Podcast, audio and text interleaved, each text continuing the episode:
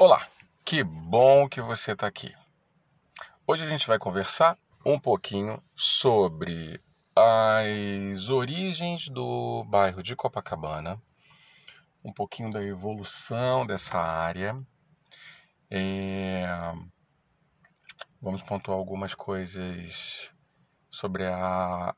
o período áureo né, do bairro, que foi os anos 50, e falar sobre a história deste mágico cantinho aqui do posto 6, onde hoje funciona o hotel Fairmont Rio de Janeiro, Copacabana. Começando pela origem do termo Copacabana, várias hipóteses para o nome Copacabana.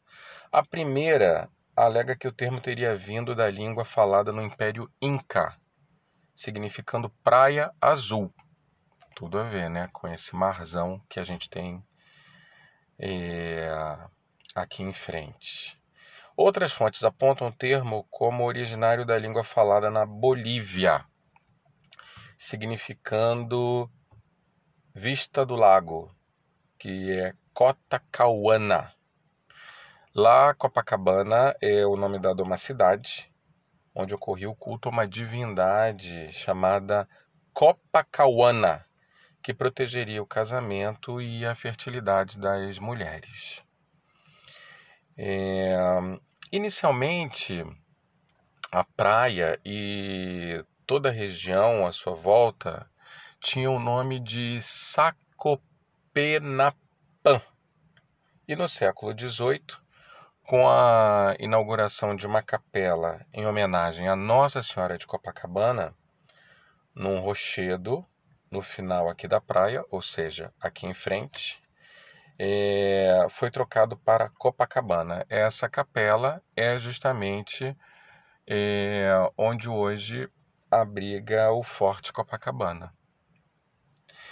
É, e como nasceu o bairro de Copacabana? No final do século XIX, início do século XX, com o desenvolvimento dos sistemas de saneamento mais avançados, as praias puderam ser limpas, adquirindo valor, né?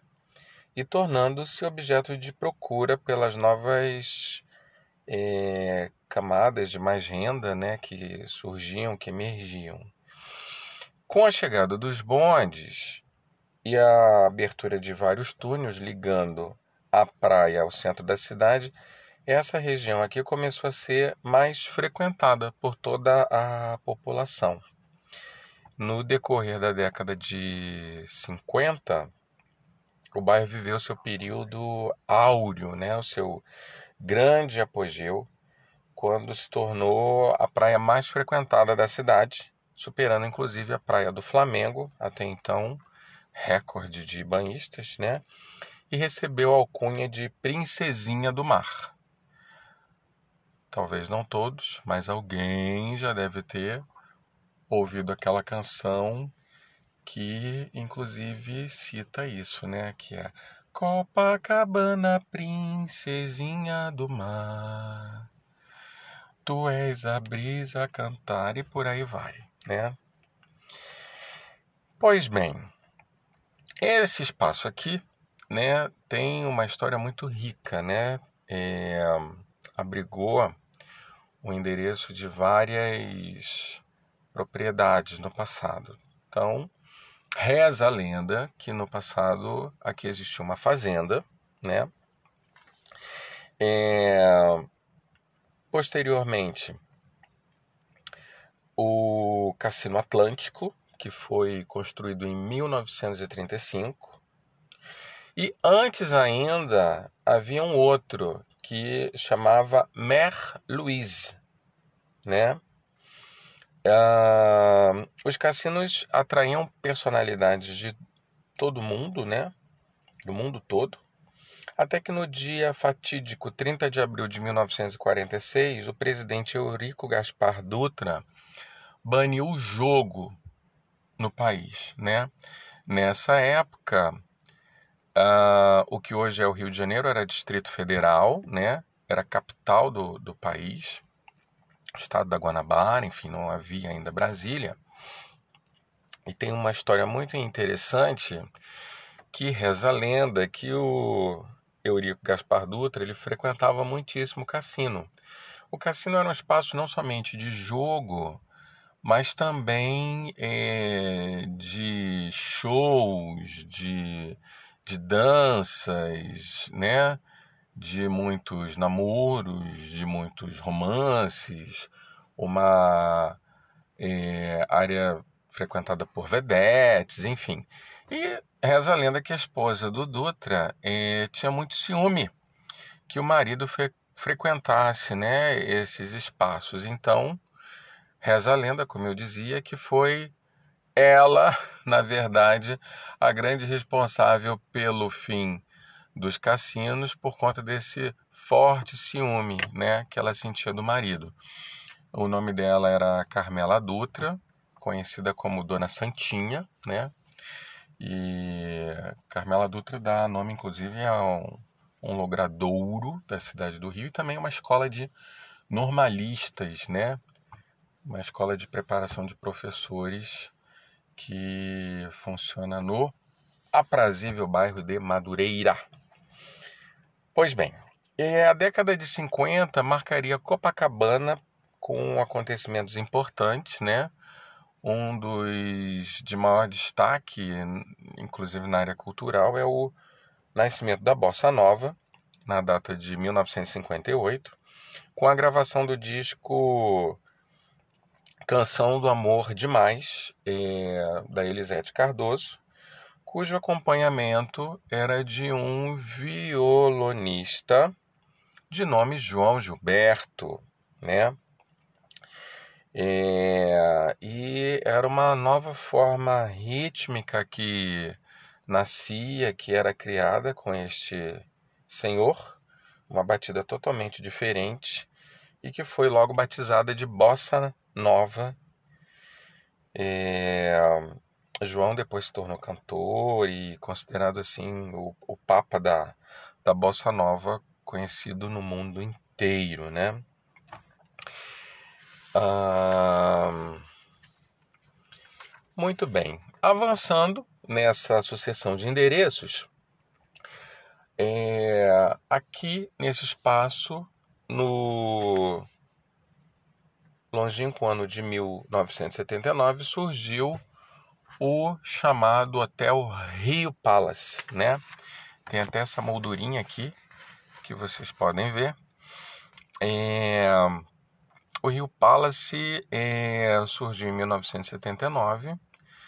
O segundo consta, né? Na noite de inauguração houve um jantar nababesco para 500 notáveis e um público de 2.268 convidados pagaram o equivalente a 18 mil cruzeiros por pessoa para assistir ao show de ninguém menos que Frank Sinatra, que cantou na inauguração do hotel.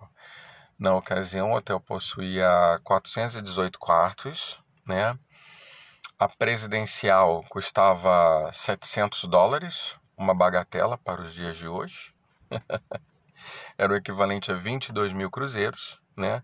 E simplesmente contava com 400 metros quadrados, porque tinha é, tinham dois andares essa presidencial.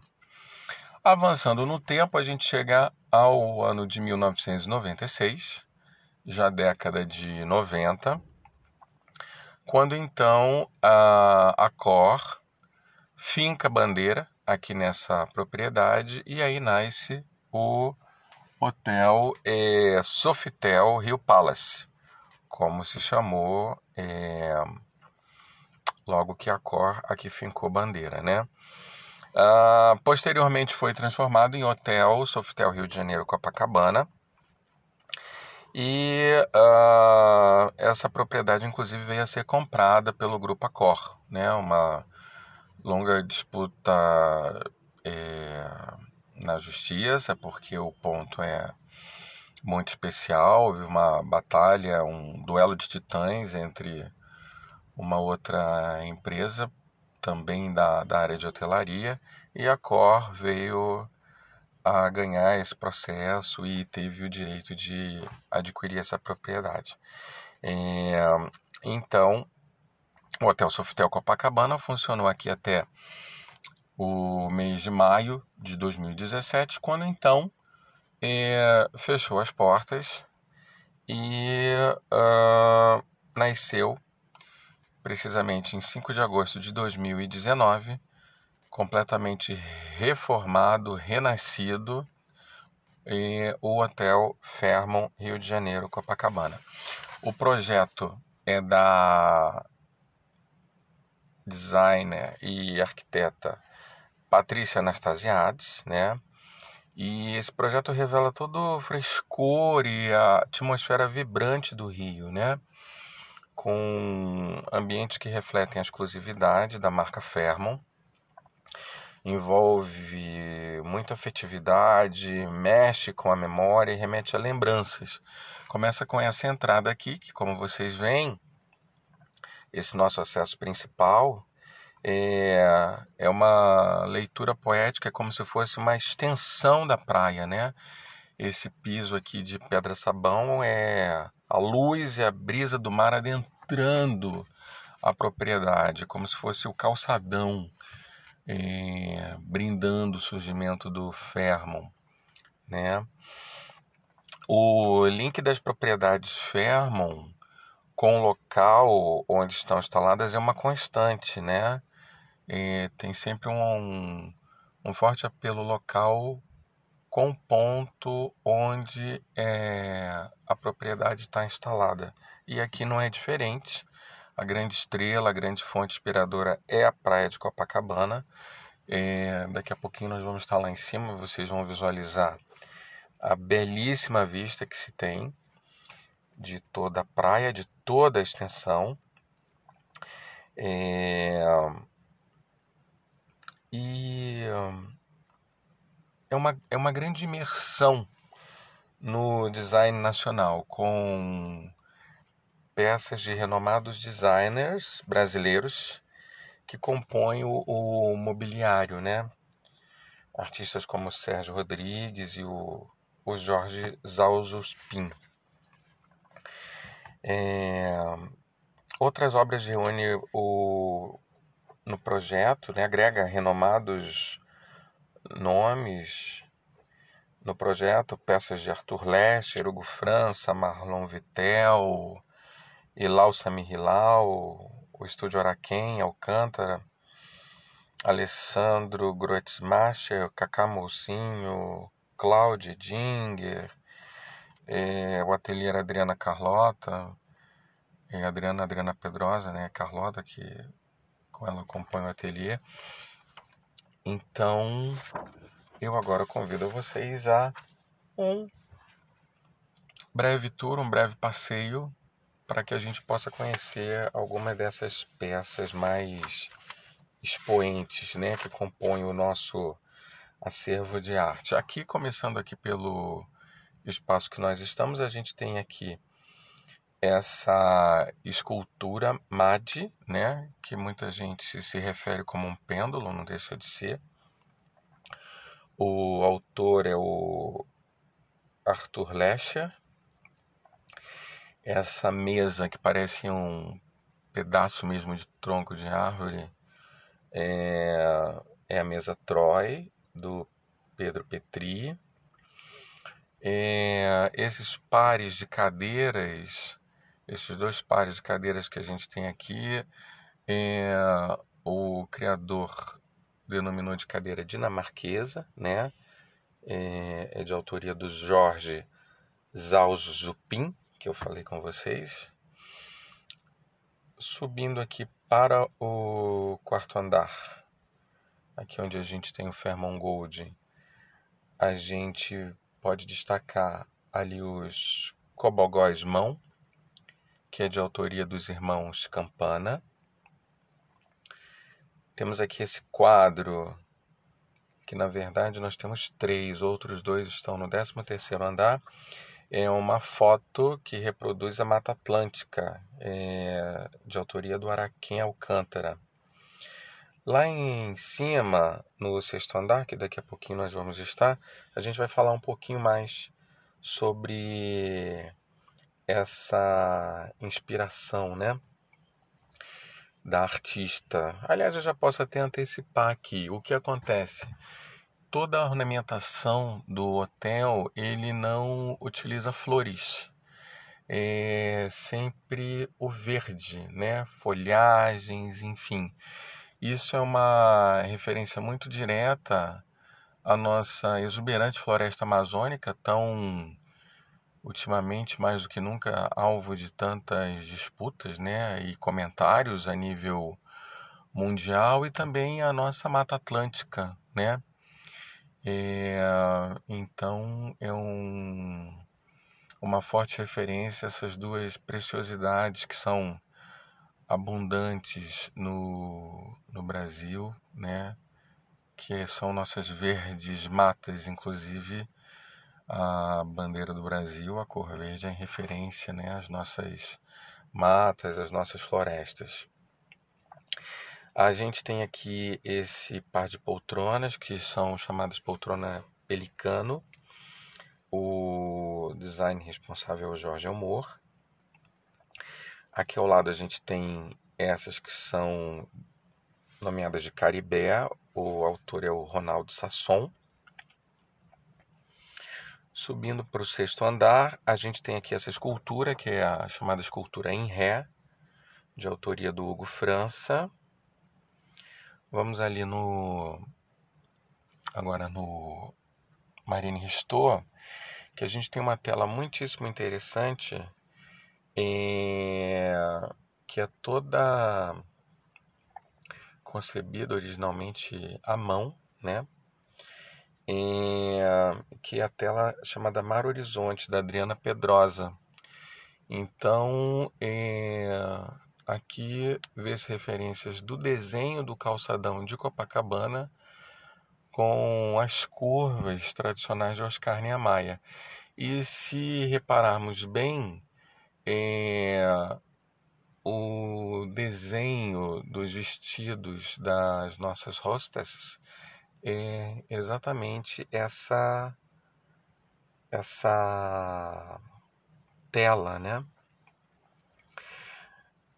Vindo para cá, para a região do, do nosso lounge, a gente tem algumas peças da Bia Dória, Aqui é a bailarina da natureza. E, e temos aqui essa outra peça que é escultura figurativa, né? E a gente pode destacar aqui também algumas poltronas do Sérgio Rodrigues, né? Essa daqui é a chamada poltrona Estela e essa aqui é, foi batizada de poltrona Diz. Essas folhagens que a gente visualiza aqui nos quatro cantos, do pontuando né, os limites do, desse nosso lounge, é o Ficus lirata, né, também conhecida como folhas de violino.